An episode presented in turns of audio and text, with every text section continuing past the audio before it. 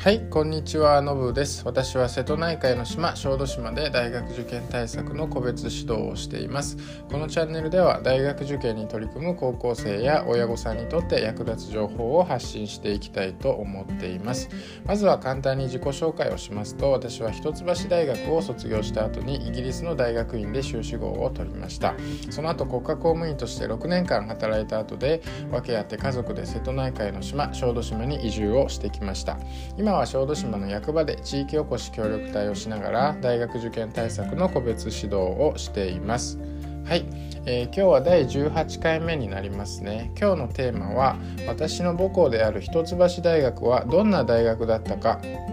というお話をしたいと思います。はい、えー、一橋大学はですねあの文系では東大に次ぐレベルの国立大学であると言われますが東大や早稲田慶応なんかと比べるとちょっと知名度が低くてですね情報も少なくて謎に包まれてる部分がちょっとあるんじゃないかなと思います。受験生の皆さんの中にはこれから第一志望で目指したいっていう人もいるかと思うので志望校選びの参考にしてほしいと思います。えー、卒業生の私から見た一橋の特徴をこれから3つ挙げたいと思います。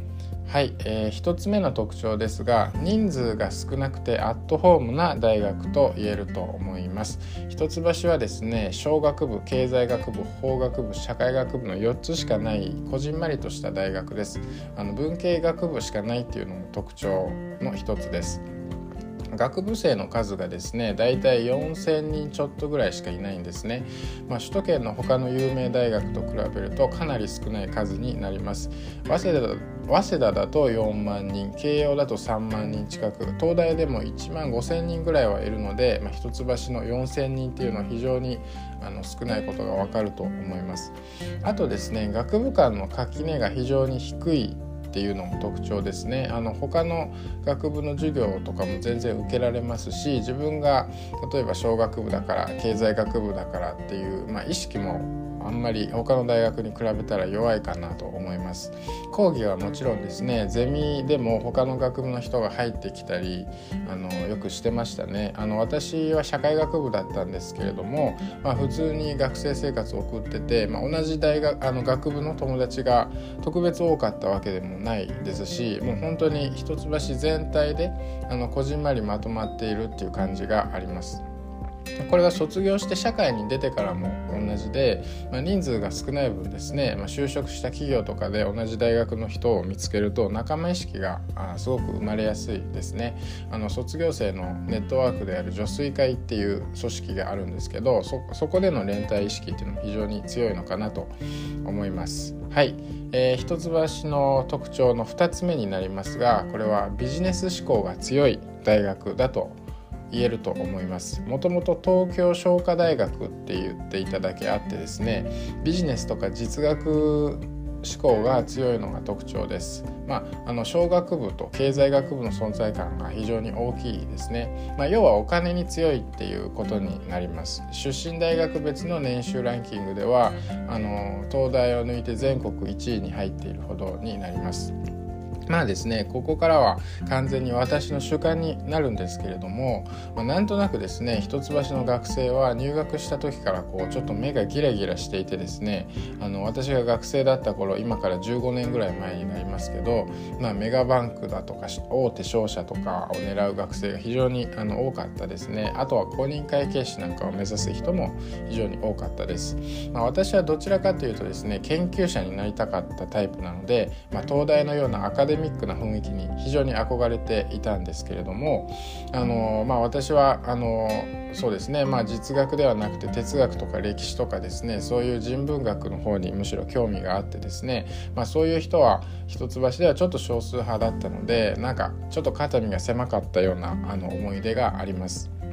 まあ、実学志向でですね社会に出てバリバリ活躍したいっていう人には特におすすめの大学だなって言えると思います。はい、えー、一橋の特徴の3つ目ですが国立という町の魅力をあの挙げたいと思います。まあ、卒業生としてはですね何よりこの点を強調したいです。あのまあ、東大早稲田慶応などはですね、まあ、東京都心にあるあの大学で、あのまああのこう立地がですね非常にあの、まあ、都心にあるんですけれども一橋はですねあのそれとは対照的に国立っていうまあ割とこう田舎の方にある町なんですね。一応東京都内には入るんですけれども、まあ、23区内ではないですし、まあ、新宿からですね中央線であの40分ぐらい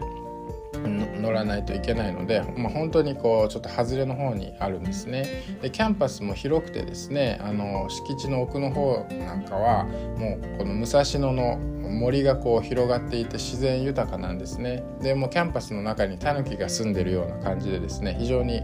あの自然豊かですで大学の建物もですね、まあ、戦前からあるような西洋風の建築物がこうちょっと並んでいて、まあ、本当に絵に描いたようなキャンパスライフっていう感じがありますね。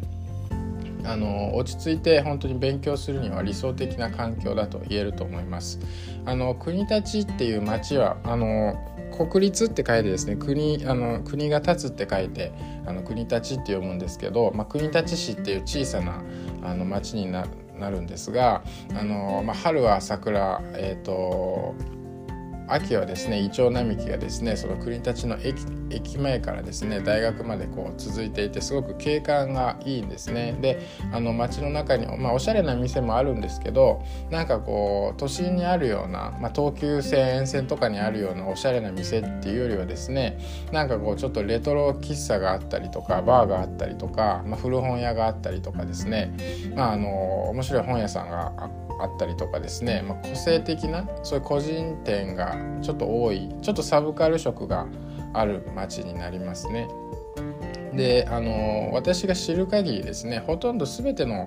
一橋の学生が、まあ、国立っていう町にすごく強い愛着を持っているように思います。あの地方から来たあの学生がですね卒業後ももう国立に住み続けてそのままあの東京の都心に通勤したりもしていますね。あの私自身も、まあ、東京から遠く離れてあの移住してきているんですけれども、まあ、東京に行くってなったら必ず国立には立ち寄って、まあ、まずはあそこの喫茶店でちょっとあのメニューを食べたいなみたいなのがありますね。まあ、それぐらいこう愛着が強いえ、ですね。まああの卒業生にとってはその大学っていうのとその町っていうのが密接に結びついてるっていうのも、まあ、特徴なのかもしれないですね。えーと、以上ですね。あの最後にあの、まあ、一橋の特徴3つあのまとめますと1つ目は人数が少なくてアットホーム。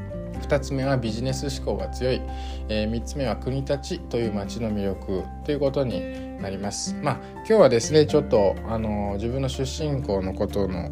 お話になったのでついつい長くなってしまいましたけれどもこれからあの大学志望校をあの選びたいっていう人にとってはですねあの参考にしていただければと思います。はい今日のこの辺で終わりたいと思います。ありがとうございました。